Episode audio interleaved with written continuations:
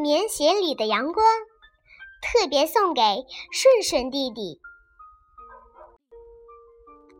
早晨，阳光照到了阳台上，妈妈在给奶奶晒棉被。小风问妈妈：“奶奶的棉被一点儿也没湿，干嘛要晒呢？”棉被晒过了，奶奶盖上会更暖和。妈妈说：“为什么呢？”小风又问：“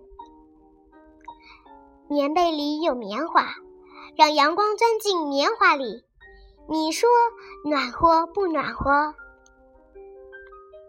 吃过午饭，奶奶要睡午觉，妈妈收了棉被铺到床上，奶奶脱下棉鞋躺进被窝，说：“这被子啊，真暖和。”他舒服的合上了眼睛，奶奶睡着了。小风想，奶奶的棉鞋里也有棉花，于是他把棉鞋摆到阳光晒到的地方。奶奶醒了，小风把棉鞋放到奶奶的床前。